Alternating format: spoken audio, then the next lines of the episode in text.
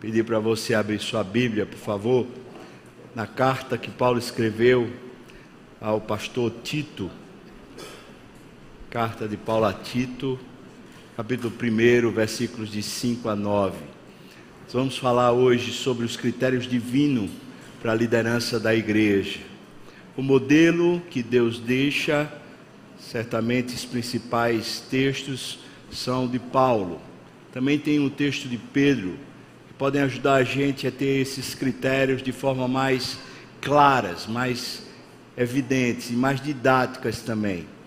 Texto de Tito, escrito pelo apóstolo Paulo, é para que Tito pusesse em ordem as igrejas que estavam na ilha de Creta, uma ilha próxima à Turquia, hoje Turquia, e que certamente tinha os olhos de Paulo com muita atenção, porque dali poderia sair para viagens para todas as igrejas que já tinham sido plantadas, tanto por Paulo como também pelos outros evangelistas que Deus tinha usado. Acontece que Creta era uma, uma ilha já muito conhecida pela sua perversão. Os homens de Creta eram reconhecidos como sendo violentos, traidores e gente sem moral.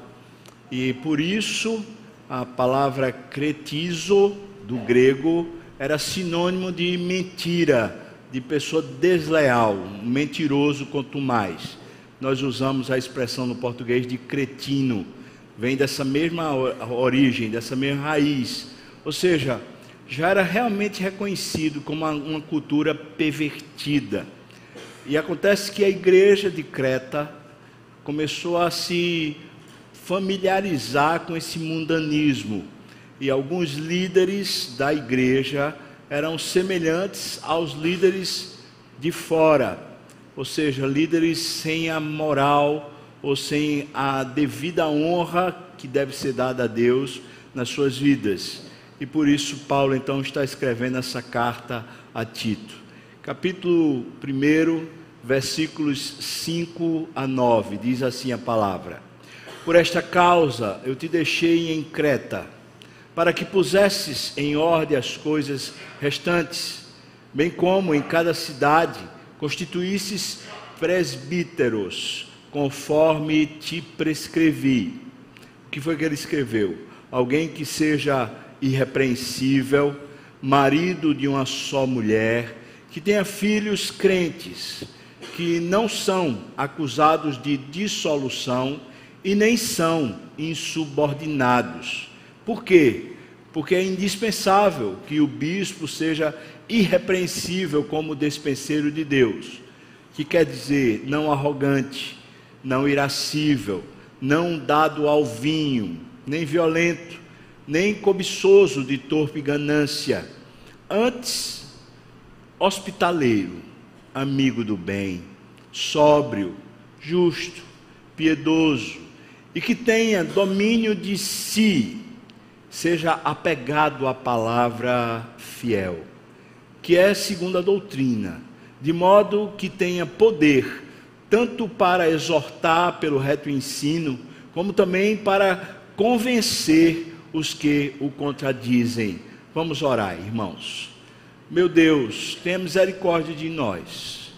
Ajuda-nos nessa instrução pela tua palavra a sermos edificados e ajuda-nos como igreja. A partir de mim, Senhor Deus, ser encontrado uma liderança fiel a Ti, não conforme o mundo, mas uma liderança que seja nos conformes, nos padrões da Tua palavra. O Senhor sabe, Deus, todos nós temos os pés de barro, nós não somos dignos, mas pedimos a Tua graça e misericórdia para assim te servirmos Ajuda agora, Senhor, a igreja, pela tua palavra, a reconhecer e conhecer os decretos do Senhor a respeito da liderança. No nome de Jesus, amém e amém. A preocupação, irmãos, em ter líderes sadios para a igreja é uma preocupação com a própria saúde da igreja. Quando a igreja coloca, ou pessoas colocam líderes que são secularizados ou mundanizados na igreja, a igreja passa a enfermar, ela vai se perdendo, porque uma das coisas principais dentro da igreja é o ensino com a coerência da vida, o ensino farisaico, ou seja, o ensino que você fala a verdade, mas falta o modelo na sua vida, falta porque você é hipócrita, isso adoece a igreja. É necessário, portanto, que a liderança, especialmente a liderança principal da igreja, que é que são os oficiais, presbíteros e diáconos, para que não, reste dúvida, os pastores também são presbíteros e os presbíteros também são pastores. Então, nós estamos colocando esse grupo de pessoas em especial, que no Novo Testamento é colocado como sendo alvo de eleição da igreja, esses são os principais líderes de uma, de uma comunidade. E quando há uma enfermidade, seja em um ou seja no grupo, certamente a igreja padece. Nós somos testemunhas de várias situações. Você é testemunha, eu sou testemunha de muitas situações onde igrejas boas, sadias, ela foi caindo, foi se perdendo por causa de liderança inadequada. E esse momento, que é o momento de eleição de oficiais, no próximo domingo, é um momento de lembrar, exortar, admoestar, ensinar a igreja sobre o perfil bíblico, os critérios divinos para a liderança da igreja. Muito importante que a gente cuide disso. A W. Tozer escreveu o seguinte: enquanto a liderança espiritual não voltar a se preocupar, desculpa, a ser ocupada por homens que preferem a obscuridade, nós continuaremos a presenciar uma constante deteriorização da qualidade do cristianismo popular. E possivelmente chegaremos ao ponto em que o Espírito Santo, entristecido, se retirará como a glória de Deus se apartou do templo. A preocupação é essa. É que se a liderança ela está procurando status, ou procurando visibilidade, procurando vanglória, a, a igreja vem junto, se perdendo. E talvez aqui é uma consideração minha, apenas minha. Não sei se outras pessoas pensam igual, mas eu penso que os tempos de adversidade que nós estamos vivendo no mundo hoje, no Brasil também, onde tem se crescido de forma tão forte movimentos e ideologias que são prontamente contrárias aos valores cristãos.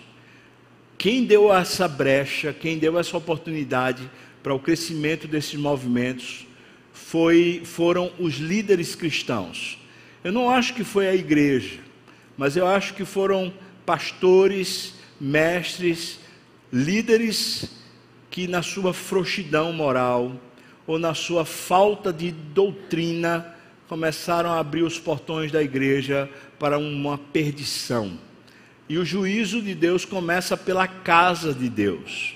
E nós, a igreja do Senhor, seja aqui no Brasil ou em outros lugares do mundo, de alguma forma, nós já estamos sentindo essa pressão.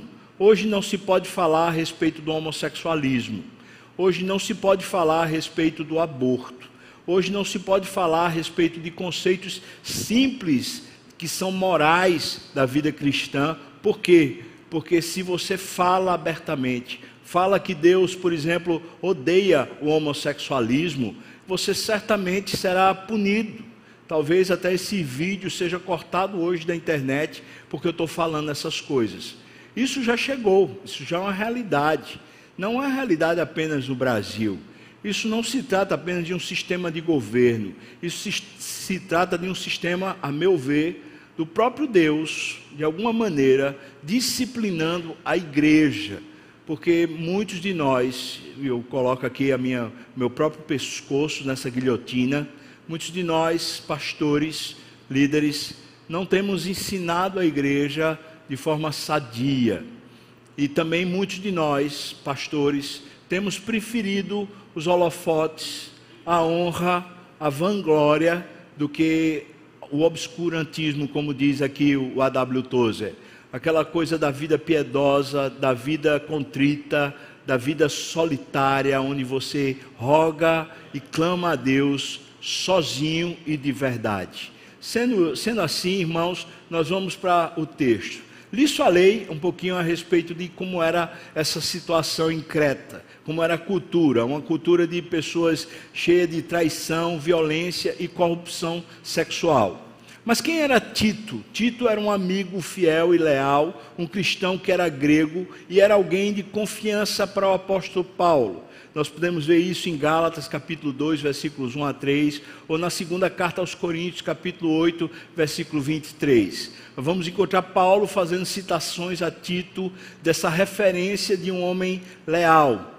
A tarefa que ele está sendo incumbida, praticamente são duas tarefas que ele incumbe Tito. A primeira tarefa é pôr a ordem nas igrejas, elegendo uma nova liderança. Isso você encontra no capítulo 1, versículos 5 a 16. A segunda tarefa era ele começar a tratar sobre a ética ou a postura dos cretenses, criando ali uma nova identidade, uma identidade cultural, tanto para os crentes na igreja, como para os crentes no mundo especialmente tratando a respeito dos vínculos familiares que estavam tão pervertidos naquela época. Sendo assim, irmãos, Tito tinha uma tarefa gigantesca.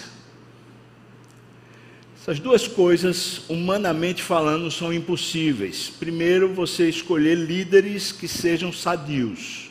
Segundo, você colocar uma nova cultura em ordem as pessoas entenderem como é viver a vida com Deus numa sociedade pervertida.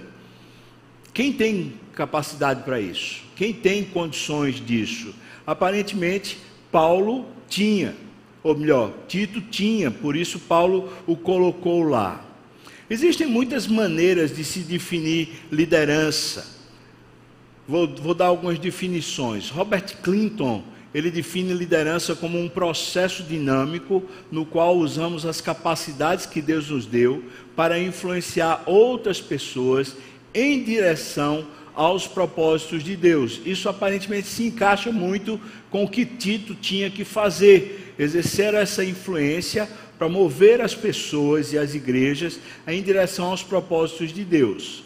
John Haggai, que é muito conhecido justamente pelo processo de formação de liderança, no livro O Líder que Deus Usa, ele fala a respeito de liderança como sendo a disciplina de deliberadamente exercer influência dentro de um grupo para levá-lo a alvos específicos de benefício permanente que satisfaz as necessidades, as necessidades do grupo.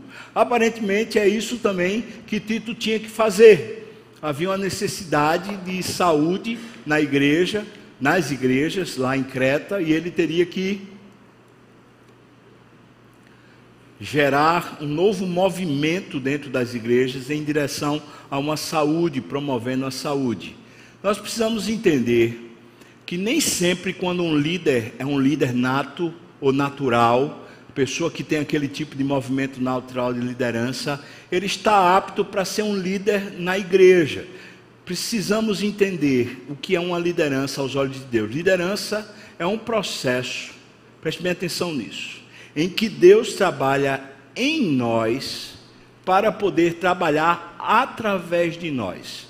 Nem sempre a pessoa que é um bom líder lá fora, por exemplo, um empresário de sucesso, ou talvez um bom professor, ou talvez um bom negociante, um vendedor, que tem eloquência, que sabe muito bem como se expressar, um bom palestrante, um bom coaching, nem sempre essas pessoas serão os bons líderes da igreja. Porque antes de ser um dote natural, precisa ser um processo de Deus trabalhando em nós, para através de nós ele trabalhar a igreja. O ministério espiritual eficaz flui de quem nós somos. O Russell Shedd escreveu o seguinte: o sucesso da liderança espiritual depende da unção do Espírito. Ou seja, pessoas que não são de fato cheias de Deus, cheias do Espírito Santo, quando elas ensinam ou quando elas influenciam, elas influenciam o caos. É, por mais que elas estejam falando a verdade, mas quem está fluindo através dela não é o Espírito Santo, muitas vezes é o ego. Sendo assim, nós precisamos fazer uma distinção entre o líder natural e o líder que é desenvolvido por Deus espiritualmente. Precisamos fazer diferença entre o cargo da liderança e a função de liderança. Muitas vezes as pessoas estão querendo um cargo dentro da igreja, elas estão querendo aparecer, elas estão querendo se promover, e o cargo pode servir a isso, pode servir a esse propósito. Entretanto, muito mais do que um cargo, a liderança na igreja é uma função espiritual. É Deus querendo equalizar e muitas vezes o pescoço do líder é quem precisa estar na guilhotina a fim de que a igreja esteja saudável. Precisamos fazer a diferença entre liderança espiritual e liderança secular. A liderança espiritual vem de Deus, como diz o nome, é do Espírito, ou seja, Deus mesmo é quem está capacitando a pessoa. Já a liderança secular tem muito a ver com a qualificação e a competência que a pessoa tem para definições deste século. Por último, nós precisamos fazer diferença entre liderança e gerenciamento. Na igreja, nós não precisamos de gerentes, nós precisamos de líderes. E líderes, com quanto tenha muito a ver com influência, como já foi falado aqui, vai muito além da influência. Um líder espiritual, mesmo quando não tem ninguém para ele influenciar, ainda assim ele é influenciado pelo Espírito, ele é movido pelo Espírito. Portanto, uma liderança é alguém que já está entregue, já morreu, já se deixou levar por Cristo, é conduzido pelo Espírito e não pela vaidade. O gerenciamento só tem a ver com organização de sistemas. E se a igreja fosse uma empresa, por assim dizer, na sua definição mais essencial, se ela fosse uma empresa, então sim, nós precisaríamos de gerentes que seriam os líderes de cada ministério, ou os líderes de cada área da igreja. Mas como a igreja, na sua essência, ela não é uma empresa, ela tem tons de empresa, ela tem coisas que necessitam de organização e de gerenciamento como empresa, mas ela, na, verdade, precisa de liderança espiritual nessas funções, nesses cargos. É por isso que muitas vezes as pessoas que trabalham lá fora, têm uma grande experiência lá fora, quando elas chegam a alguma função de liderança na igreja, elas elas batem numa parede, uma parede invisível. A grande distinção, a grande distinção é que igreja não é empresa. Mesmo que ela tenha sistemas organizacionais que requerem experiência e traquejo, mas a igreja não é empresa. São filhos de Deus, ovelhas do Senhor Jesus, gente muito querida por Deus e que tem demandas e tem linhas de ações que não são condizentes com o mundo. Entendendo isso, a gente agora entende o cuidado que Paulo estava tendo com a igreja. Paulo, de fato, estava querendo que a igreja se tornasse saudável nas cidades da ilha de Creta. E logo no versículo 5 que a gente lê, a gente entende quem é que pode constituir presbíteros. Veja que ele diz aí, ele diz: "Eu coloquei você aí em Creta para você pôr em ordem as coisas restantes. Já entendemos quais são as duas tarefas do, do, do, do Tito. E ele diz: bem como, agora ele diz, em cada cidade constituísses presbíteros. Veja, o apóstolo Paulo, junto com Tito, estão definindo essa constituição de novos presbíteros. Mas nós sabemos pela própria palavra que toda vez que isso era feito, havia uma eleição. Portanto, a igreja vota, mas ela é ensinada pelos pastores, pelos líderes espirituais a respeito do conceito de liderança. E é o que estamos fazendo aqui agora. Quem constitui é Deus, através de líderes espirituais que ensinam a igreja sobre o que é liderança espiritual, e a igreja, consciente disso, ela mesma é quem vota a sua liderança. É interessante isso porque havendo uma confusão na mente e no coração de muitos crentes, nós terminamos prestigiando de forma diferenciada pessoas que têm sucesso no mundo, como se isso fosse sucesso espiritual. Já estive em contexto de igreja onde pessoas que, a meu ver, pela, pela postura, pela ética, a meu ver, nem crentes eram, nem sequer crentes, não davam nem sinais de uma nova vida, de uma conversão, e eram líderes dentro da igreja. Ou seja, às vezes porque a pessoa tem recurso, porque a pessoa é bem de vida, às vezes ela é eleita ou ela é colocada na posição porque ela tem um certo prestígio, porque ela tem esse certo know-how, e isso é um equívoco. Paulo então está tratando disso.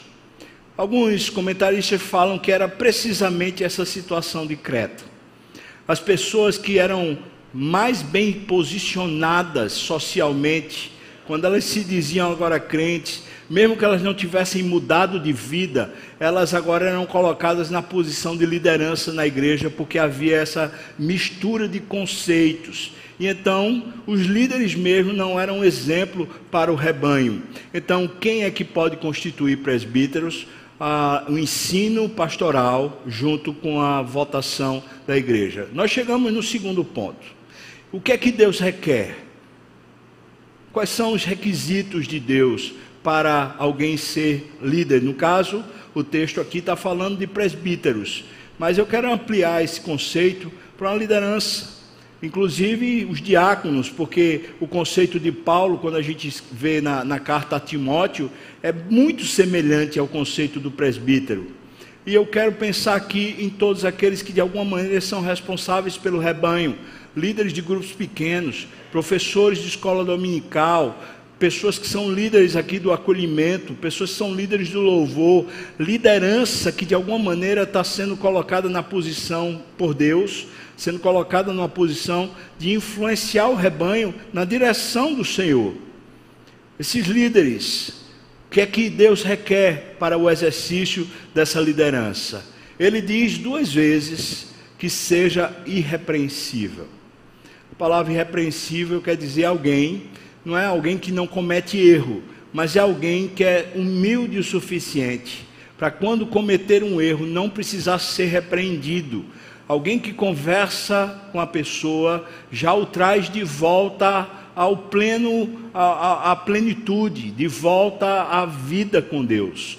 É a pessoa que é corrigível, por isso não precisa ser repreendida Versículo 6 coloca uma esfera onde precisa ser irrepreensível. Veja o versículo 6 diz: que seja irrepreensível, e aí ele coloca a esfera familiar.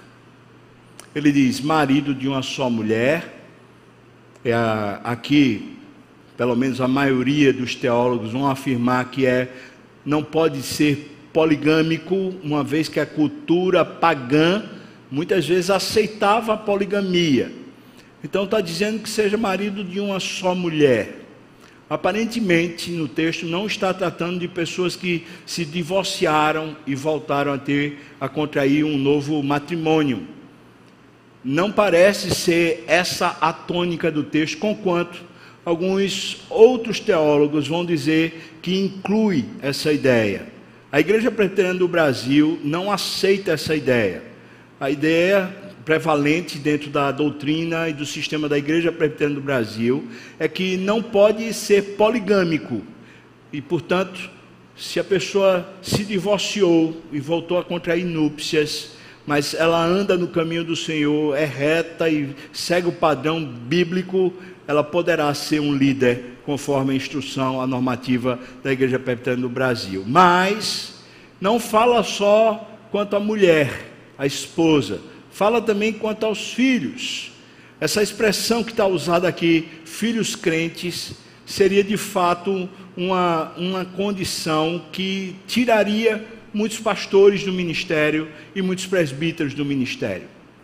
Porque a palavra aqui, que está traduzida por crente, não necessariamente é alguém salvo. A ideia é alguém que foi ensinado numa fé, e que tem esse, esse conhecimento da fé. Porque a salvação, irmãos, pertence a Deus. A salvação não pertence a nós. E alguém pode ensinar o filho no caminho do Senhor, ser fiel nisso que foi feito aqui no batismo infantil, e ainda assim o filho ou a filha não se converter. Então a pessoa estaria desqualificada? Aparentemente não. Mas a ideia de filho crente está tá sobre duas perspectivas aqui. Primeiro, não acusado de dissolução. Aí sim, aí tem a ver com a educação familiar. Essa é uma responsabilidade dos pais. Imagina um líder cujo filho ou a filha é dissoluta, é alguém que você vai encontrar sempre fazendo arruaça, fazendo bagunça, causando constrangimento, não só aos pais, mas à sociedade, às pessoas.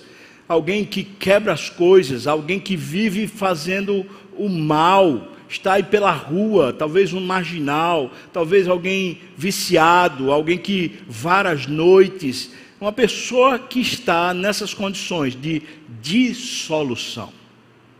O texto está dizendo que se alguém tem um filho assim, não pode ser.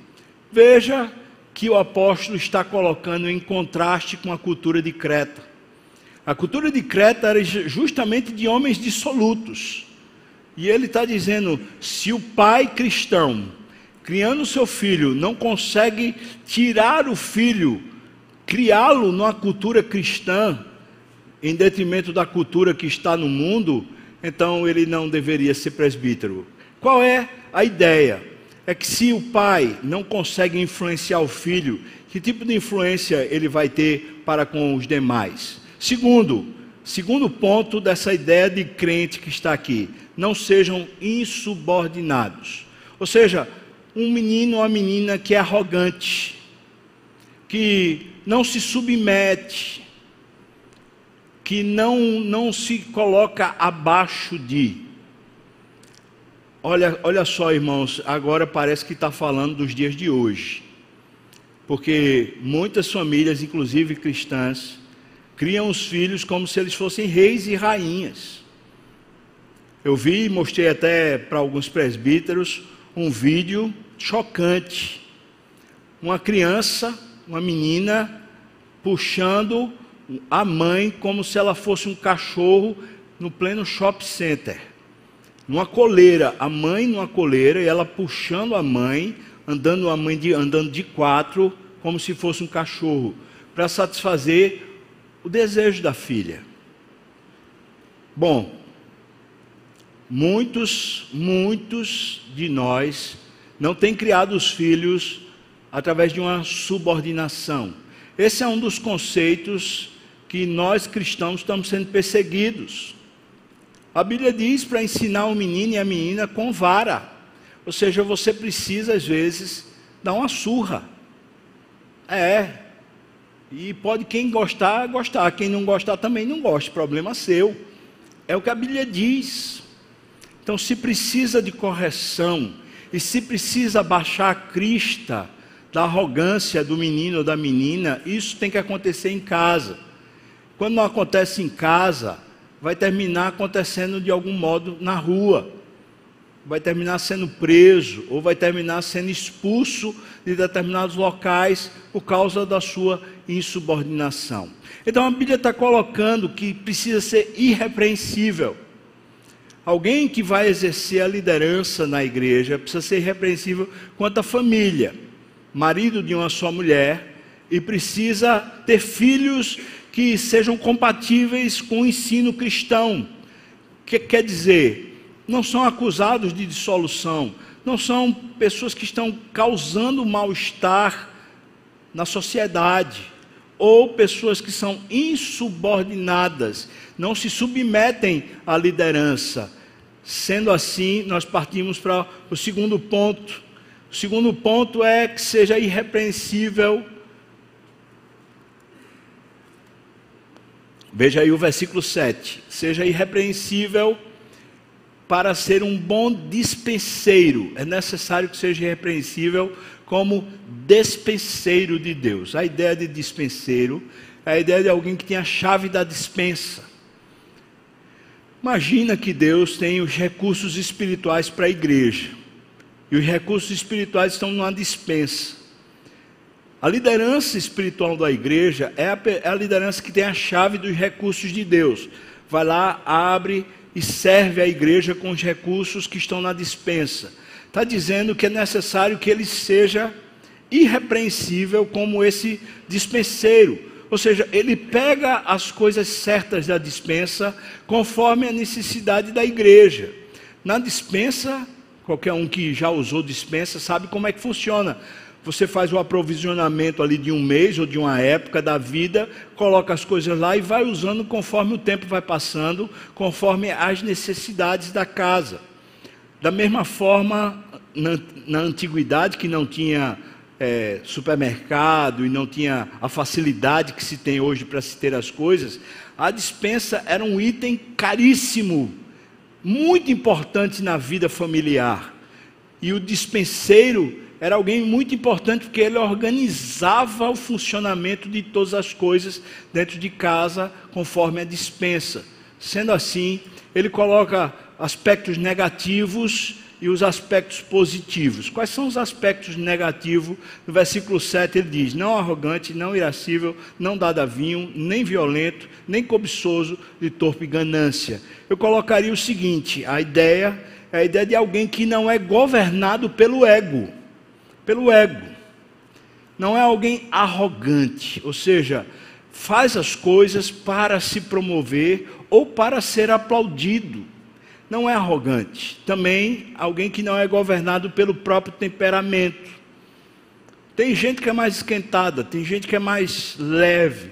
O ponto não é se é mais esquentado ou se é mais leve. O ponto é se o temperamento consegue vencer. Se a pessoa não consegue se refrear, ela é melhor que ela não seja presbítero, diácono e líder, não governado pelo temperamento, não governado pelo vício. O vinho aqui é uma representação, porque na época era o que realmente fazia que as pessoas vivessem é, viciadas, embriagadas, mas aqui é uma representação maior. Então, alguém que está viciado em qualquer coisa, essa pessoa não deveria também poder ser terceiro, ou, ou quinto, né? Quarto, não governado pelo poder. Aqui ele usa dizendo não violento. Alguém que tem uma força maior é quem normalmente é violento. E a força pode ser física, mas a força também pode ser outra força. A força da persuasão, ou a força da proeminência, a força da família, a força monetária, ou seja, alguém que não usa a força que tem como violento, não governado também pelo status. Torpe ganância já está dizendo, é a vontade que você tem de crescer, mas essa vontade distorcida, não é a vontade de você crescer para Deus, é, a é vontade de você crescer para os homens. Essa torpe ganância normalmente transforma a função em um cargo. E a pessoa muitas vezes nem exerce a função, ela só quer estar presente nas coisas que ela apareça, nas coisas que ela de alguma maneira se projeta. E a ideia de torpe ganância também diz respeito a um benefício próprio. Posso receber alguma coisa de volta, eu posso de alguma maneira ser beneficiado por esse processo. O que Paulo está dizendo é que seja irrepreensível como dispenseiro. E como dispenseiro você precisa saber o que não tirar da dispensa, o que não usar para servir a comunidade, o que você não deve usar. Você não deve usar o seu ego, você não deve usar o seu temperamento, você não deve usar o vício, você não deve usar o poder humano, você não deve usar o status pessoal. Essas coisas não servem para a igreja ser saudável, pelo contrário, elas destroem a saúde da igreja. E é necessário também que ele seja repreensível nos aspectos po positivos de você ser um dispenseiro de Deus. Os aspectos positivos, ele usa as seguintes expressões aqui: hospitaleiro, amigo do bem, sóbrio, justo, piedoso e que tenha domínio de si. Vamos pensar aqui nessas palavras. Hospitaleiro, alguém que é acolhedor, alguém que ajuda a pessoa a se sentir em casa. Amigo do bem, que ama a bondade, que em vez de amar a briga e a maledicência, ama a bondade. Sóbrio, que freia os próprios desejos e impulsos alguém que é autocontrolado, alguém que é moderado. E essa ideia de sobriedade, ela é um contraponto com o vício, especialmente o vinho. Justo, aquele cujo modo de pensar, sentir e agir é inteiramente conforme a vontade de Deus. E quem por esta razão não necessita de retificação no coração ou na vida, meu irmão, se eu botasse esse ponto aqui, acho que todos nós, começar por mim, estaríamos desqualificados. Se Deus não mexer conosco para adequar o nosso coração, nosso coração é um poço de vaidade. Mas está dizendo aqui alguém que é controlado tanto no pensar, como no sentir, como no agir, pela vontade de Deus. Em outras palavras, a ideia de justo são pessoas submissas à voz de Deus, ao comando de Deus. Pessoas que realmente querem obedecer os caminhos de Deus para a igreja, os caminhos de Deus para a vida. Elas não estão em busca de si, mas estão em busca de Deus. Piedosos, observando religiosamente cada obrigação moral. A ideia de piedade aqui é alguém que não incorre em problemas morais e, portanto, é reconhecido como um santo e por último, ele diz que tenha domínio de si. Essa expressão no grego, um professor meu chamado Johannes Bergman, que trouxe inclusive aqui, é um alemão, ele é, é, muito versado no grego, ele fala que a melhor expressão para traduzir domínio de si seria um domínio de si a partir do espírito. Ou seja, alguém que se deixa dominar pelo espírito e por isso consegue se frear, consegue se reprimir para não fazer aquilo que muitas vezes é o que a carne quer. Sendo assim, irmãos, seria alguém que é cheio do Espírito Santo e é maduro para a função não se tornar um status pessoal, mas sua vida ser um adorno da função. Que seja irrepreensível no aspecto positivo, diz respeito a você ser uma pessoa que na sua vida você percebe um modelar de Deus.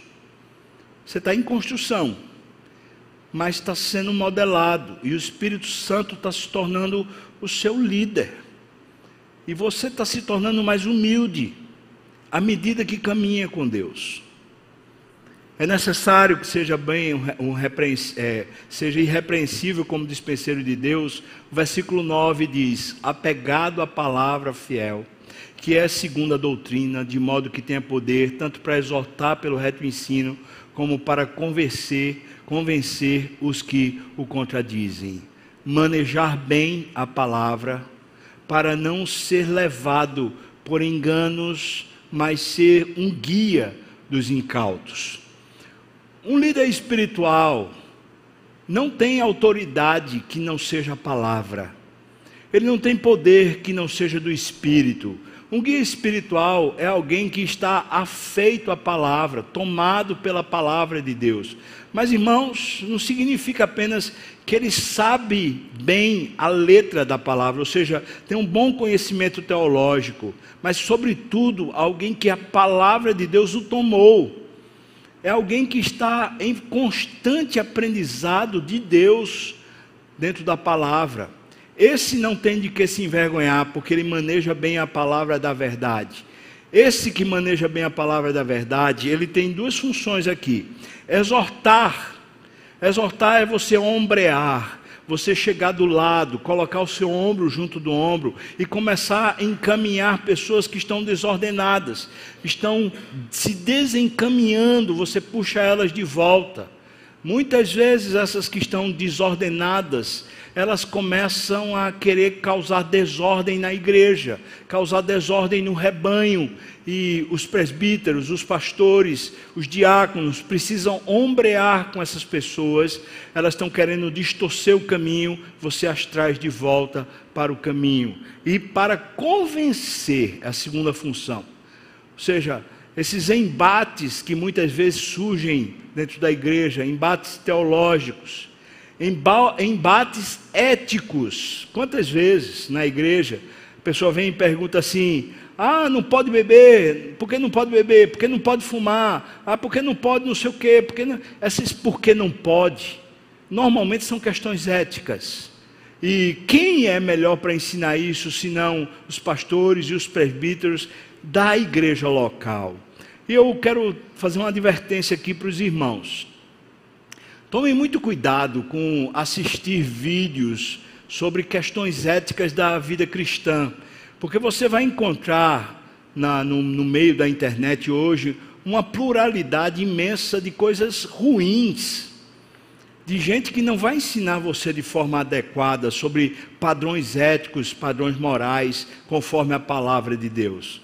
E você vive aqui em Recife, você vive dentro de uma cultura muito clara, muito específica. Então é bom que você procure pessoas que são seus líderes espirituais na igreja para ajudar você a tirar dúvidas quanto a questões éticas dentro da sua cultura, dentro da sua família. Porque de repente, para uma pessoa que mora no Rio Grande do Sul, certas coisas não será escândalo, mas para quem mora no Recife será. Ou então, para quem mora na Alemanha, não tem problema nenhum, mas para quem mora no Recife, tem problema sim.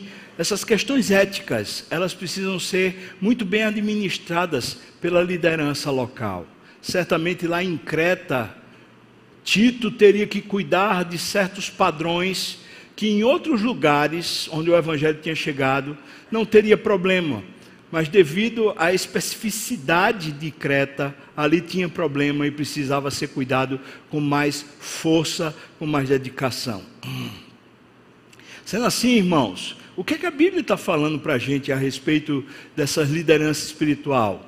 Bom, Eglis Stave diz o seguinte: liderança espiritual é servir a Deus como servo e não como uma posição vaidosa.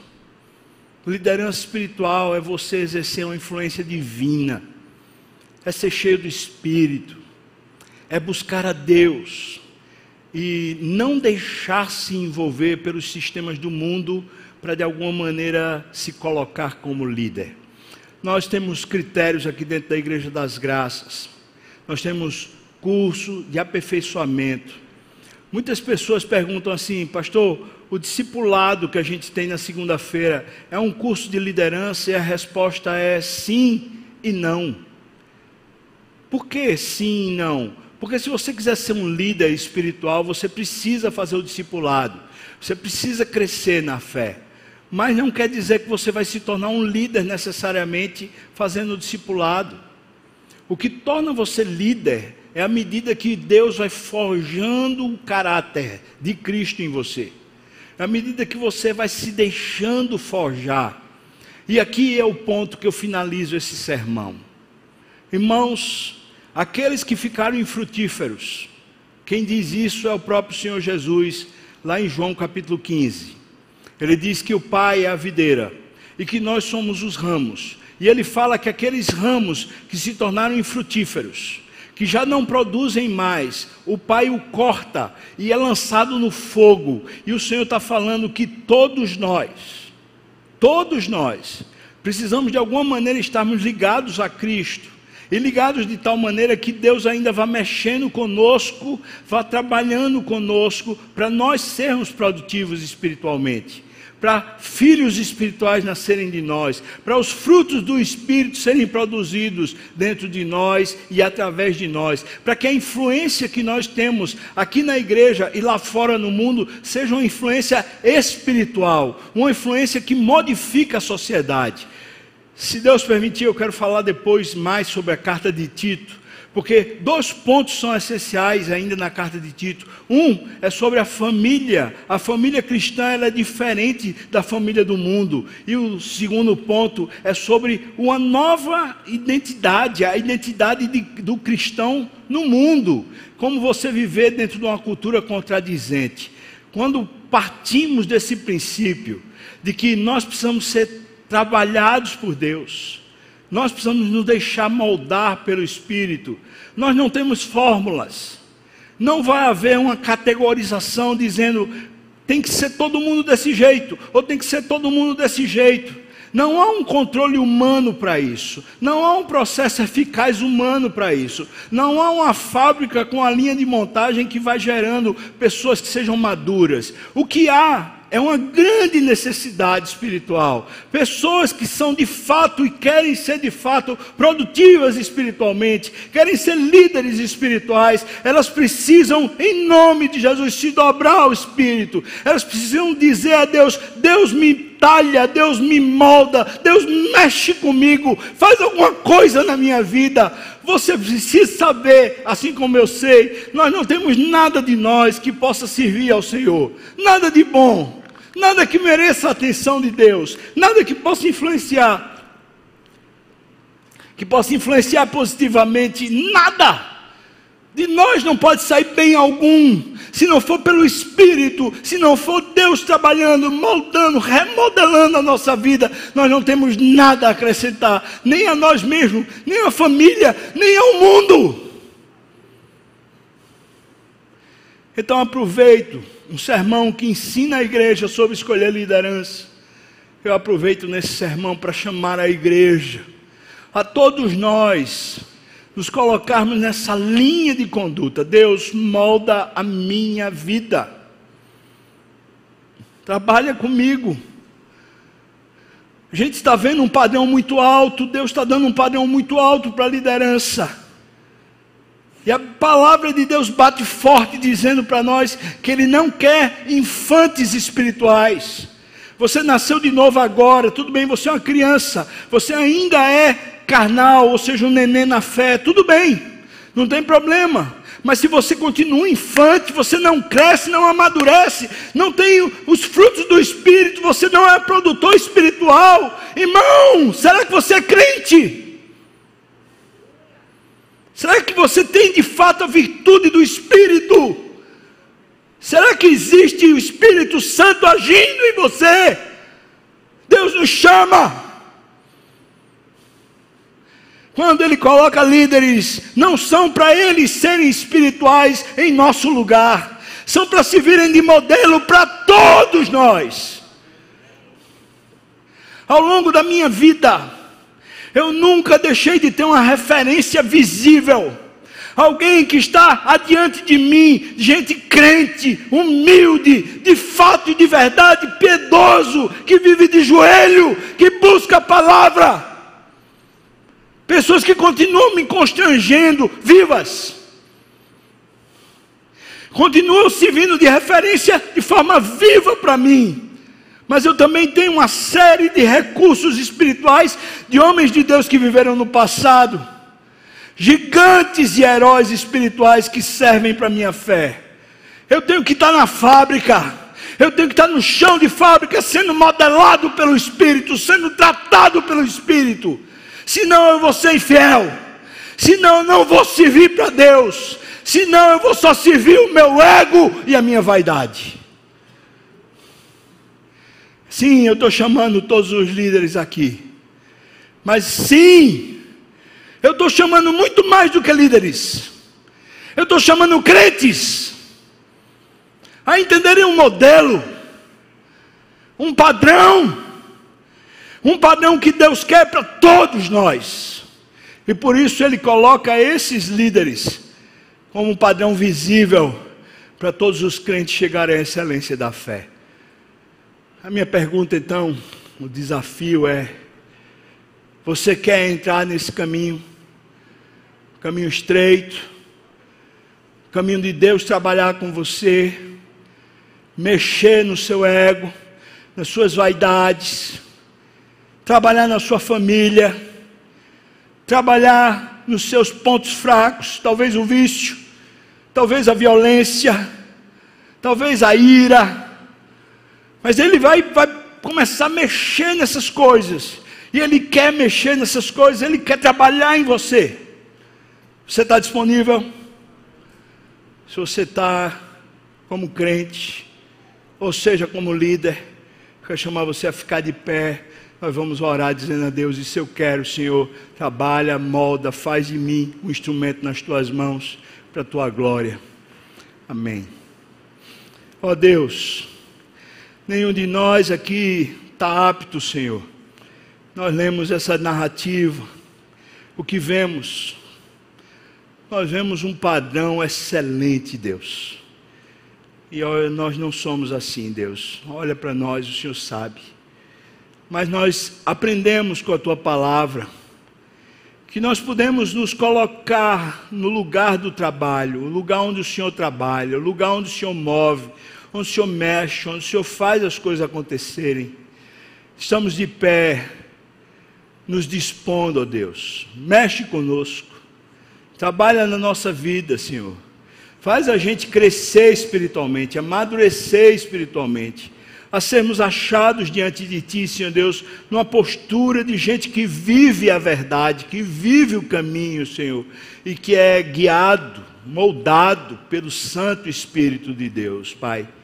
Senhor, livra-nos da nossa arrogância, da nossa vaidade, do ego que quer se levantar.